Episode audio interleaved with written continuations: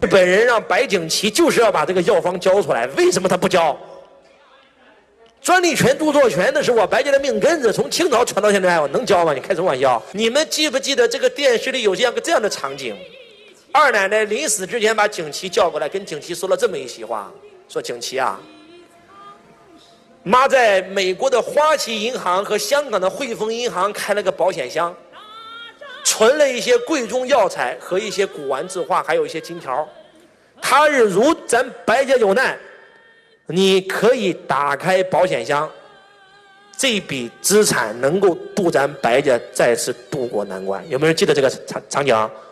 如果你们看过毛主席写的那首《沁园春·雪》，就仿佛是一个已经夺得天下的人在那里指点江山，才能写出来“惜秦皇汉武，唐宗宋祖”这种气势磅礴的诗句。但是你们知道吗？这首诗的创作背景不是在毛主席已经夺得了天下以后，是在毛主席延安也被敌人收走以后。你能听懂意思吗？在节节败退之中写出了这首气势磅礴的《沁园春·雪》。但是为什么一个还没有君临天下，甚至正在打败军之仗的这个领袖，他能够写出这样的诗？是因为他看到他已经赢了，因为他是在俯瞰地球。我们在玩现金流游戏的时候，你们会发现一个非常特殊的现象，就是你们在玩这个游戏，每一个抽到职业卡里面的每一个人的工资都不高，都是几千块，最多一两万块钱。但是你们每一个人都能够实现财富自由。我们总结了一下，为什么在这个游戏里面我们能够跑出奥斯赛跑？因为那毕竟是个游戏。我们很多人根本不会把游戏里面那个游戏币当成真钱，看到投资项目一定是敢投的，看到学习机会一定是敢把握的，只要看到项目一定是敢弄的。换句话讲，不但自己的钱这么花，同同事们相互拆借，大家一起投项目，一起投资，一起开公司，一起融资，仿佛根本钱就不再是钱了，是个工具。你们不把钱当钱，是在你们在这个游戏里面能够跑出来最重要的第一条。那你们有没有发现，在现实生活当中，那些富人在做生意，那些潮州帮、温州炒房团，他们其实就是把钱当成一个工具。钱的唯一作用叫流通货币，没有流通就没有任何价值。钱的唯一作用就是流通，变成资产，带来更多的现金流。所以，当那些富豪手上有钱的时候，是无比痛苦的，因为他觉得他的钱不能生钱呀，得花出去呀。房子涨的时候，他就花钱买房子；房子涨了，把房子卖掉，换成更多的钱，更多的钱换成更多的房子。股票涨的时候，把钱换成股票，股票卖掉更多点，更多钱换成更多的股票。炒房子、炒股都不能炒了，炒外汇、炒大蒜、炒黄豆，见啥炒啥，什么涨炒什么。哎，有没有发现？富人有钱趴在账户上是很痛苦的，因为他认为他的钱得出去才能帮他赚钱呀。咱们中国第一家银行，我们那个时候不叫银行，叫票号。当年中国最有钱的就是晋商，山西人。有一部电视剧叫《乔家大院》，有没有人看过？当年的太谷祁县，就相当于今天上海、深圳的这个地位，是金融心脏。在里面，乔致庸开了个票号，但是他的钱本身是留在全世界各地帮他赚钱的，结果因为。这个慈禧太后的一一道懿旨，让他的钱没有办法出山西境内，所以在这个电视剧最后一集的时候，他的钱都在他家的地窖里，还记得这个场景吗？全是黄金白银。当乔致庸下了家的地窖，看到黄金和白银都窝在家的地窖的时候，这哥们特别伤心，特别痛苦。你们都在这干嘛？应该走出去啊！应该帮我赚更多的钱啊！你在这里产生不了任何的价值。他把自己家那个地窖存黄金、存白银的价值全给推翻了，到最后还是他的家人把他拉出了地窖。哥们很痛苦，因为他知道了钱的真相就是流通。所以穷人的世界观里面，钱就是命。一定是在自己口袋的钱才是自己的，其实不是这样的。钱有两种权，一种叫做所有权，一种叫做使用权。所有权永远不是你的，我们用的是人民币，人民币是人民的，不是你的，你只有使用权。能听懂吗？钱只有花出去才是自己的。在座各位，你们知道为什么中国人活得这么痛苦吗？就是因为中国人就是天天在存钱啊，不敢花呀，到最后人死了，钱没花了，叫人在天堂，钱在银行。你这辈子只拥有钱的使用钱，钱只是个工具。钱被人类制造出来是个工具，是要让它为我们所用的。但是我们今天非常悲哀的是，我们沦落成了工具的工具。我们对钱充满了恐惧，我们认为钱花了就没了。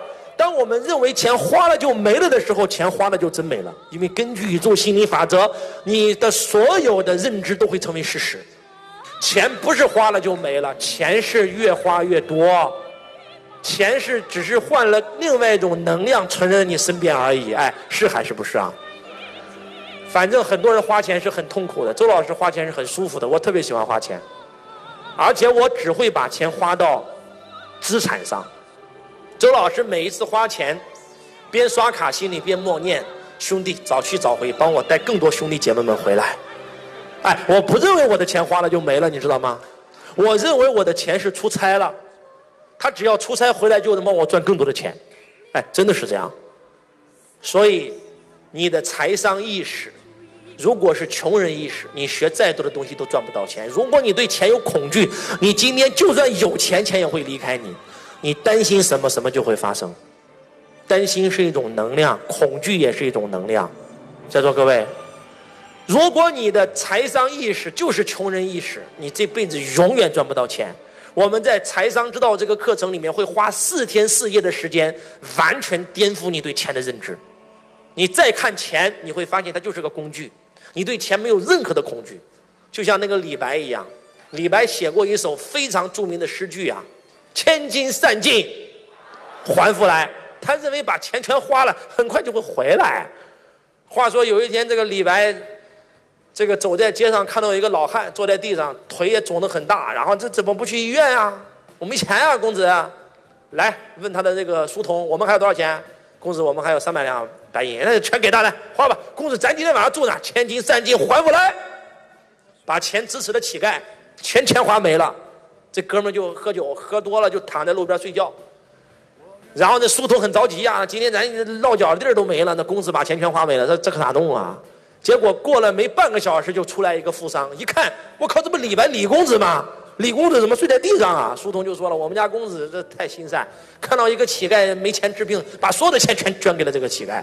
富商一听，我靠，那么李公子不但诗写得好，那么人也好，啥都不说了，问自己的这个管家，我们今天带了多少钱？公子今天出门带的不太多，就带了五五五万两黄金支票，拿过来，给李公子，这这这是我的，不用不不用还了，拿去花吧。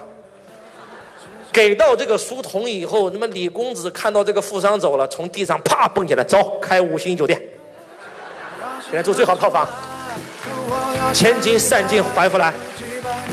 在座各位，如果你研究过李白，你会发现这哥们儿真的是个奇葩，一天没有上过一，他从来没上过一天班，这哥们儿一天没缺过钱，全球旅游玩儿，交朋友，喝酒，哎，在座各位。不是跟你开玩笑，真的，你对钱，钱是一种能量，你能听懂吗？万事万物都是一种能量啊！你们一定要上财商知道这个课，好还是不好？上完这个课，在钱上让你没有任何困惑，让你对钱没有任何的恐惧。上完这个课，把钱的问题解决了，就要解决事儿的问题。这个项目该不该投啊？我们应该做什么样的事儿啊？做正确的事儿和正确的做事儿，哪个最重要啊？企业是需要经营的，财富也是需要经营的，赚到钱只是第一步。如何把你的钱经营好是第二步，所以怎么解决事儿的问题，写上经营之道。如果你非要让我给财商之道这个课程贴个标签儿的话，我觉得可以用一个关键词来形容这个课，把它写上。财商之道这个课就讲两个字，叫思维。你会发现，穷人和富人最大的区别就是思维方式的不同。你跟穷人说你没钱，咱们创业吧。他说亏了咋办？你跟富人，你你你去问一下马云当年为啥创业，就是因为没有钱，所以才去创业呀。别人问他亏了咋办？他说万一赚了呢？穷人说做人不要有梦想，反正实现不了。马云说做人一定要有梦想，万一实现了呢？思维方式不一样，造就的结果不一样。因为思维决定行为，行为决定结果。那如果你让我用一个关键词来形容一下经营之道。我就给你讲两个字：境界。财商之道是讲思维的，经营之道是讲境界的。我们今天经营企业会遇到各种各样的难题，各种各样的问题。那个问题不解决就会变成困难，困难不解决就会变成灾难。那我们在解决问题的时候应该怎么解决呢？在经营之道里面的第一句话叫做：“你当下的所有问题都是你当下境界的体现。”你当下所有的问题都是你当下境界的体现。这句话什么意思？五岁小朋友会悟到遇到五岁小朋友的问题，玩具丢了，他可能会哭很久。但是，请问，如果你今天长到三十五岁了，你的心爱的玩具丢了，你还会哭很久吗？你不会。为什么？因为你的境界提升了。哎，有没有人有这样的体验？今天起来阳光明媚，心情很好；今天起来乌云遮遮日，你心情很不好。哎，有没有这样的人啊？你的心情会受乌云的影响。我们在温哥华。温哥华那个接待我们的地接跟我们讲，他说：“周老师，你知道吗？因为这个温哥华特别到冬天，几乎是常年都是乌云，然后常年都是乌云，常年都是雨天，所以温哥华的抑郁症非常多。很多人因为这个得抑郁症，哎，不是开玩笑啊，因为天气原因得抑郁症啊，这个各位，有坐过飞机的请举手。我们人的心情会受乌云的影响，但是我想问一下，当飞机飞上云霄以后，还有乌云吗？”我们人的心情会受今天下雨的影响，请问我们飞机飞上云霄，飞到乌云上面，还有雨吗？那换句话讲，你之所以会受乌云的影响，是因为你的境界太低了。写上一句话：境界一旦提升，问题立刻消失。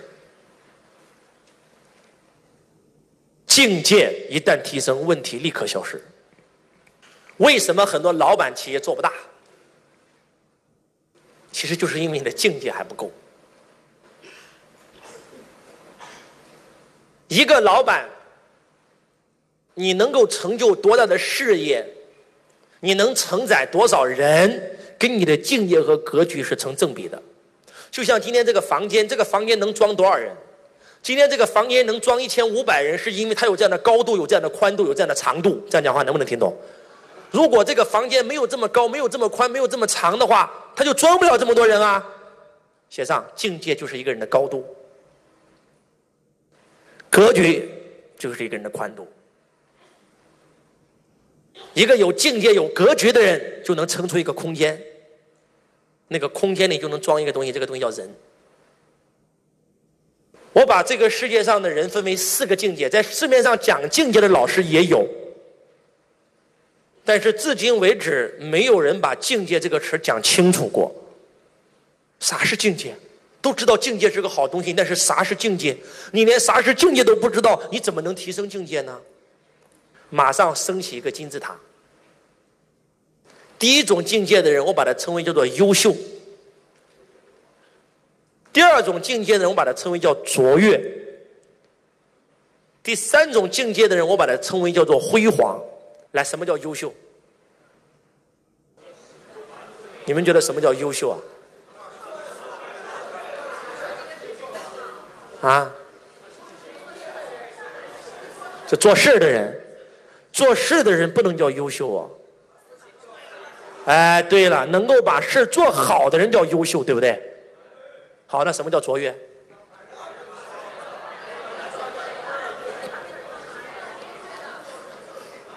什么叫优秀？优秀就是能够把所有的事做好的人叫优秀。这个人可以独当一面，叫优秀。但是你再优秀，你不还是一个人吗？那什么叫卓越呢？卓越是你能让你手下的人都把事做好，叫卓越。所以，优秀的人，卓越的什么队？团队。优秀的人是活在一个维次，把它写下来，叫做事儿。而卓越的人是活在另外一个维次，叫什么？做人。写上一句话，这句话是个人生真相。把这句话听懂，你才有可能实现财富自由，拥有被动收入。哎，实现财富自由需要境界的。你一个优秀的人，记住啊，一个活在优秀维次的人是永远不可能实现财富自由的，因为他眼睛里有做不完的事儿。你们有没有发现，很多老板一般都活在优秀的维持啊？很多老板在没有上周老师课之前，觉得自己挺牛逼的。我一个人创造了企业百分之八十的业绩，我公司签单必须要我，财务必须要我，进货必须要我。我说你他妈那不就是个大业务员吗？你还牛逼啥？是你在，是你在养了一帮员工吗？不是员工在养你吗？你在为你的员工打工，你晓得吧？他一听懵了，我一想，我对我我操，我在为我的员工打工，我还牛逼啥牛逼？你知道优秀的人到最后有一个下场。活活累死，活活累死。企业做的越大，赚的越多，越累越辛苦。来告诉我是不是？那卓越呢？哎，卓越不需要做事儿哦。卓越只需要做好人就可以了哦。我送你们一句话，这句话可以让你们瞬间获得财富自由。获得财富自由，拥有被动收的真相就这一句：把人做到极致以后，就不需要做事儿了。把人做到极致，就不需要做事儿了。因为当你把人做到极致以后，就会有一大堆愿意做事的人来为你所用。这些人帮你做事赚钱，你赚的叫什么收入？来告诉我，被动收入吗？老师能不能举个例子？可以。有看过《水浒传》的，请举手。《水浒传》梁山一百零八条好汉，老大是谁？宋江。如果论能力的话，请问他能打得过谁？谁都打不过。但是宋江不需要跟这帮兄弟们比能力。宋江的外号叫及时雨。啥叫及时雨？宋江的座右铭。我只雪中送炭，绝不锦上添花。这哥们儿做人做到极致，你知道吗？在座各位，所以一百零八个兄弟都愿意奉他做老大呀。你们都知道宋江是怎么犯的事儿，就是因为他知道他的好兄弟曹错、晁盖、曹天王这个抢抢这个生辰纲，然后他小妾拿这个事威胁他，把小妾杀了，为朋友两肋插刀。那绝对的，而且做人做到极致啊！宋江、胡宝义这个名号，那在全中国很出名啊。虽然成为了一个这个这个这个被人收监了，要发配边疆。话说这一天，两个衙役押着宋江过河，到河中央遇上了江洋大盗，那刀一拿出来，宋江马上就跪倒了。兄弟，你这样，你求财别求命，来，我们把钱全给你，你别伤害船里的人。人一看挺懂事也没杀他。衣服全给他剥光，衣服宋江全给他剥光的那个意思吧？押上岸以后，老大来了，一看，我靠，这次结了这么多钱，很开心啊。然后结果这时候这老大一看，这这哥们长得像宋江啊，就马上跑过去问他：“你是公明哥哥吗？”宋江宋江刚开始还这个是给他那两个小弟磕头的，那对吧？现在突然发现有人认识他，腰挺起来了。我是宋江。那么老大一听公明哥哥被人抢了，我靠，扑通跪下了。那都怪我，这这我这俩俩小弟，我他妈你说吧，哥哥，你说怎么处置？我今天砍他们人头，杀他们全家都行，只要哥哥一句话。来，请问这个时候宋江如果不会做人，他一定会要求处罚这两个小弟，能听懂吗？来，我们来看看宋江怎么做的。宋江马上把黑社会老大搀起来，把那两个两个抢他的小弟也搀起来。宋江说了这么一句话：宋江说，第一，他们不知道我是宋江。第二，他们作为劫匪，这个业务还是很熟练的。我觉得不但不应该罚，应该讲，以后这两个兄弟啥都不说了，就报我名号，咱咱们咱们哥们儿，就讲到这儿以后，请问那两个歹徒心里怎么想？那一定是被感动的一塌糊涂吧？从此以后，我就以哥哥为命是瞻，哥哥要我三更死，我绝对不往五更跑。就这种感觉，那个黑社会老大心里什么感觉？这哥们儿太会做人了。我虽然说给你面子，真的把我的心腹杀了，心里也会对宋江有怀恨吧？在座各位，话说这一天，宋江去到了他最好的朋友家里做客，他最好的朋友就是柴荣。去柴荣家里做客，他是柴荣家的座上宾啊。柴荣从家里面跑出来迎他。结果，当到了柴荣家门口，突然有一个人醉汉，他那个脚就在门口扑通一下把宋江差点绊倒。宋江还没有骂那哥们儿，那哥们儿起来把宋江骂一顿。这哥们儿姓是谁啊？姓武，叫武松啊。武松刚杀完这个西门庆全家，然后跑到了柴柴关荣府躲难，结果身上也生病了。柴柴荣也不知道谁叫武松啊，也对他不重视。然后结果宋江一看到把他这个这个绊倒了，宋江马上起来给别人道歉：“兄兄弟不好意思，我没看见。你这这腿怎么回事？怎么受伤了？啊，生病了，生病！你站在我身上还有五百两，来，你先拿着花。”结果，当这个柴荣迎出来，发现这个他的门客、他的下人得罪了宋江，正准备骂这个这个武松的时候，宋江先开口。宋江说：“柴荣，从今天起，武松就是我兄弟，武松就是我亲弟，你要像对我一样对武松。”哎，这个时候武松才知道，绊倒我的、被我骂的这个人，他妈原来是我主人的贵宾。你能听懂我在说什么吗？此时此刻，武松心里面就发暗暗发誓：从此以后，我武松的命就是你宋公明的。就宋江走了一路，收了无数人心。这讲话能听懂吗？做人做到极致，他就不需要做事儿了。无数天下英雄都愿意为他做事儿，这叫卓越。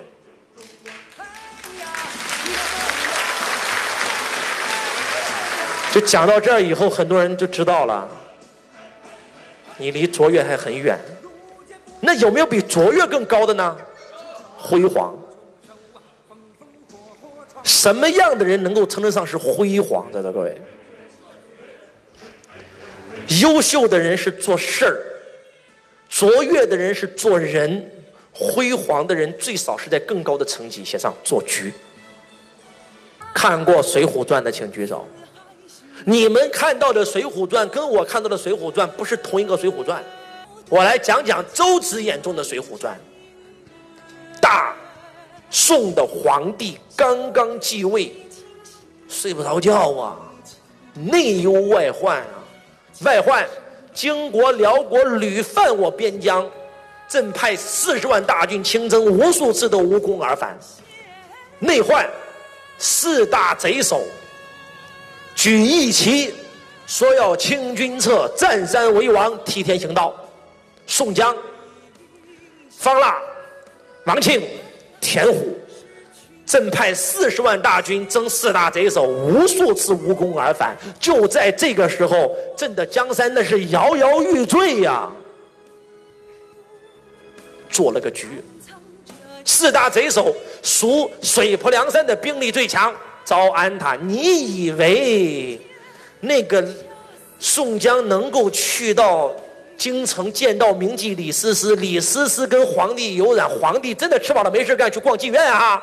全是局，因为李师师认识燕青，见到宋江让他招安，招安以后，宋江想带着这帮兄弟强取功名。这个时候皇帝说了：“你得有功，朕才能赏啊。”辽国犯我边关，卿当如何？罚之。宋江带着一百零八个好汉，拒辽国于国门前。此战打胜了，辽国最少十年之内不敢犯我大宋边境。宋江以为回国以后会领赏，结果皇帝又说了：金国犯我边关，卿当如何？宋江说：罚之。带着一百零八兄弟重新上战场，又打了一次胜仗。金国三年之内不敢犯我边疆，这个时候准备以为上长乐宫领奖了。这个时候皇帝又说了：“田虎、王庆犯上作乱，卿当如何？”较之，宋江又带着一百零八个兄弟，马不停蹄的剿匪。剿完王庆，剿田虎，剿完田虎，以为回来能够受赏了。这个时候皇帝说了：“还有最后一个人。”你把这个人给我灭了，朕一定奖赏你。这个人叫方腊，他的军力不亚于宋江的水泊梁山，而且宋江是在北方最强的贼首，而方腊是在南方最强的贼首。你们有没有发现一个非常奇怪的现象？宋江掌舵梁山一百零八条好汉以后，梁山从来没有打过一次败仗，伐辽胜，伐金胜，伐田虎，伐王庆全胜。但是为什么就在最后征方腊的时候？一百零八个兄弟几乎全部死绝，为什么？这又是一个局。之所以梁山兄弟这一次伐方腊死伤惨重这么严重，是因为梁山一百零八条好汉里面有一个神医叫安道全，这一次安道全没去呀。安道全带着医务队每次都会跟着宋江一起出征。只要将士们水土不服，马上用药；只要上阵杀敌有箭伤，马上用药。而那一次安道全没去，是导致梁山兄弟没有到南方水土不服就死了三十四个人的罪魁祸首。第二，粮草供应不足。大家都知道。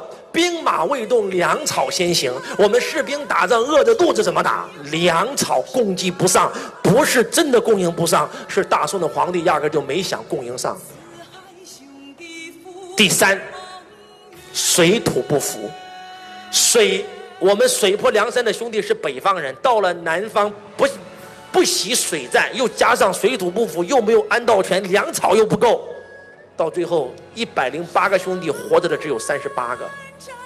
活着回来的只有三十八个。我想告诉你们，就算是一百零八个兄弟打了方腊，一个没死，后队变前队也会死在回来的路上。换句话讲，大宋皇帝从一开始用宋江就没打算让他活着回来。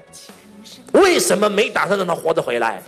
站在你们的视角，你觉得哇，这个皇帝太坏了，怎么可以这样？但是站在皇帝的视角，朕。为拯救天下人，杀了一个人，保住了列祖列宗的天下太平，这是一个皇帝必须做的事情。站在皇帝的视角，这样做是对的。今天你宋江能够揭竿而起造反，谁能担保你今天归顺我了，明天不会造反？今天你不愿意造反，你的一百零八个兄弟，谁能担保他们的来日不会造反？只有一个方法。能够让天下百姓能够免受战乱之苦，那就是全杀完。这是我看到的《水浒传》。我们再来回忆一下，《水浒传》刚开篇，大宋天子刚刚继位，国家内忧外患，战乱四起。我们再来看看《水浒传》结束以后，辽国、金国。已被我国击退，十年之内边境没有战乱，国内四大贼首全部被朕灭掉，而且朕没有废一兵一卒，你不提升能行吗？哎，做事的人遇到做人的人必备降服，做人的人遇到做局的人，你只是别人棋盘上的一个棋子而已。我今天再给你讲个秘密，梁山创始人。第一扛把子是谁？王伦怎么死的？林冲杀的。林冲只是个棋子而已。王冲是被晁盖杀的，是晁盖做了个局。因为王伦只是个普通人，占山为王，但是晁盖是在优秀为次的人。一个普通的老板，公司招了一个优秀的员工，这个公司是谁的？一定是那个优秀的人的，听懂的举手。老板不要跟你的员工比能力，但是你一定要跟你的员工比境界。当你公司的员工的境界一旦超过你的时候，绝对不会在你手下做事，因为你降服不了了。晁盖做了个局，让林冲杀了王伦，所以晁盖夺了那第一把金交椅，这才是真相。晁盖是怎么死的？啊？晁盖是怎么死的？晁盖是死在宋江的局下。话说晁盖是一个优秀的人，当王伦那些普通人遇到了一个优秀人的时候，那优秀人肯定做扛把子，不用说的。但是一个卓越的人加入了。你们有没有发现，当那个当那个宋江没有来梁山之前，大家都是很敬佩晁天王的。但是当宋江来了以后，很多兄弟的心已经不在朝天王身上了。你有没有发现？全部愿意拜功名哥哥。他话是第二把金交椅，其实已经成为了第一把金交椅。每战必胜，战无不克，攻无不胜。所以晁盖发现自己的地位怎么样？受动摇了。所以晁盖说：“这样吧，这次打祝家庄，贤弟你别去，我领人马去。”就这句话一说，就瞬间暴露了晁盖在哪个位置？在优秀的位置吗？一个小老板看到自己手下有个员工比自己还厉害，这个人会怎么样？这个小老板肯定很着急，要不就把他给降职，要不就把他停职，然后让自己比他更厉害吗？不就这这回事吗？叫一山不容二虎吗？但是你知道，一个企业家思维的人看到手下有一个人比自己更厉害会怎么样？一定更加重用，把名和利都让给他吗？这就是当年的韩信。韩信最早投靠的是谁？是项羽。当项羽在打破釜沉舟之战的时候，他比谁看的都清楚。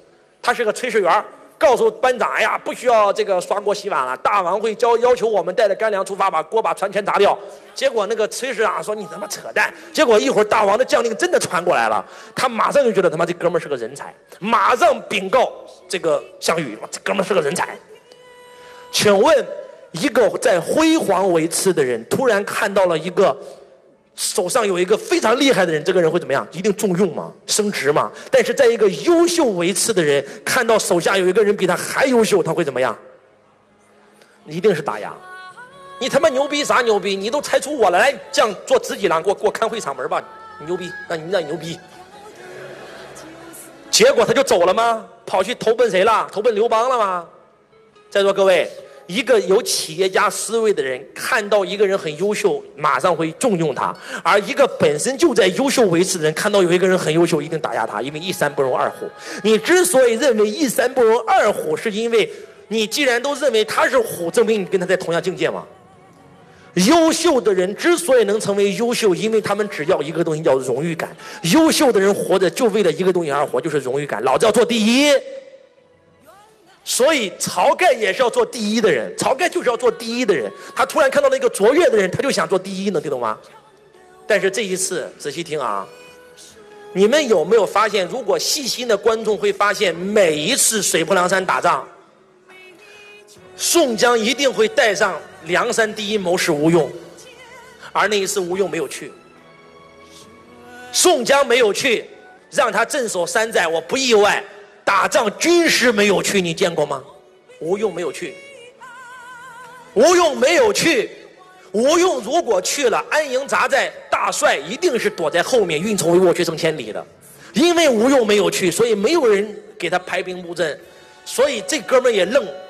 他他妈优秀的人嘛，一马当先，吹到最前面，杀呀，兄弟们，杀！一箭正中喉心，咔，杀。哎，就就就这样啊。是这样的，在座各位，你觉得凭宋江的智慧，他怎么会让吴用军师不去呢？是因为宋江知道没有他，梁山才能做得更好。因为他在这儿，他就无法成为第一扛把子，这是局。做局的最高境界是自己做了个局，而自己不在局中出现，这叫神龙见首不见尾，这叫高手。做了个局，让你都看不出来那是个局，他妈这叫牛逼！如果讲到这儿，你还听不懂，我再讲一个你们一定所有人都能听懂的。看过《西游记》的请举手。来告诉我，师徒四人在哪个位置？啊？猪八戒呀，什么白龙马呀，什么这个这个这沙和尚啊，在普通位置吧？最开始，孙悟空在哪里？最多就是个优秀吧，最多就是优秀嘛。所以每次打妖怪都是他打嘛。但是每次打妖怪，他有打赢过一次吗？除了没有背景的白骨精是他打死的以外。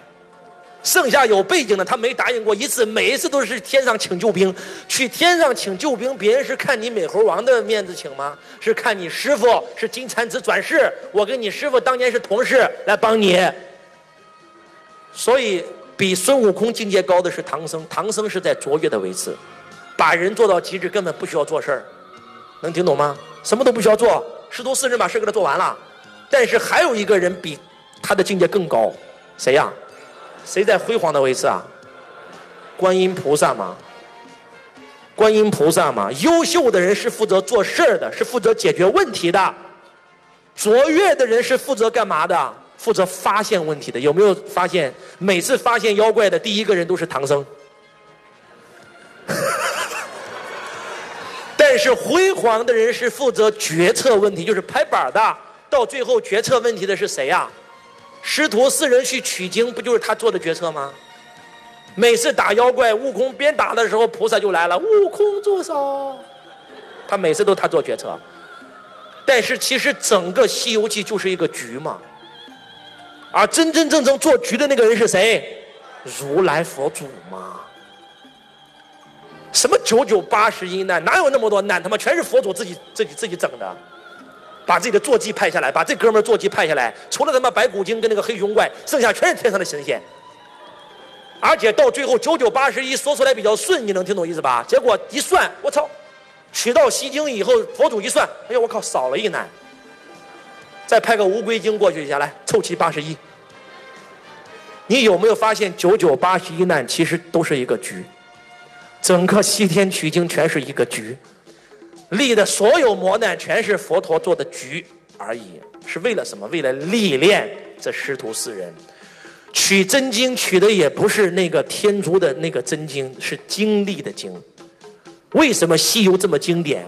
因为我们每一个人都活在西游记的路上，我们每一个人都在一路向西嘛，到最后一定会去西天嘛，早晚的问题嘛。我们不是为了去西天取经，真经在哪里？我们今天转世为人遇到的每一个困难。都是我们取的真经。你遇到的每一个坏人，你遇到的每一件事儿，你遇到的每一个问题，都是来修炼你的。你有没有发现，人这辈子为什么会成长？就是有磨难嘛，才会成长嘛。周老师让你们看《江夜》这个电视剧，有看过《江夜》的请举手。请问宁缺、隆庆，包括曹小树这些所有的人，要想。要想提升自己的境界，破境是在什么时候破的境？都是在遇到生死关口危机的时候破的境，对不对？人是在逆境当中才能破境，哎，对还是不对？所以你要感谢你遇到的每一个问题，它都是来成就你，都是来提升你的。今天你遇到一个问题，就证明你要该提升了。你不提升，这个问题就不会消失。有打过游戏的请举手。今天我们打第一关遇到一个大 boss，然后必须要把这个 boss 杀了。我们上升到第二关，这个游戏的妖怪全消失了。如果我们不提升到第二级，那个第一级的妖怪就算被你杀了，他一会儿又出来了。哎，是不是这样子的？我们到了第二关，第一关的妖怪瞬间全消失了，但是第二关的妖怪来了，而且比第一关的妖怪更难缠。我们升级到第三关，第二妖怪消失了，每一级就会不同碰到不同的问题。人生活着就是在不停的解决问题嘛，哎，能听懂我在说什么吗？我们在游戏里面打妖怪是很兴奋的，看到妖怪很兴奋，因为我们知道打完这个 BOSS 就能升级。而在现实生活当中，我们遇到问题是很很头疼的，是很躲避的，是不愿意。我怎么这么倒霉？为什么又是我？这就是为什么很多人在游戏里能获得成就，在现实中能获不了成就的原因。你为什么不能把问题当成游戏的妖怪里来打嘞？人活着不就是为了降妖除魔吗？对还是不对啊？境界一旦提升，妖怪立刻消失。所有的妖怪都是来提升你的，这是境界金字塔。我们有了境界金字塔，还要讲格局金字塔，还要讲经营金字塔。经营之道一共有将近一百多个金字塔。整个经营思维这套东西是罗伯特清崎研究了世界五百强企业，他发现这些企业之所以能够自动化运营，就是因为有这套经营系统。他把它叫做 BI 三角形，也就是如何从 E 到 S 到 B 到 I。周老师把它升级成了经营金字塔，在经营之道四天四夜的时间，周老师会帮助大家从优秀到卓越到辉煌到神奇，提升你的境界，扩大你的格局。然后你的境界和格局扩大以后，我才能把自动化的这套系统。安装到你的企业里，你的企业就会瞬间自动化运营。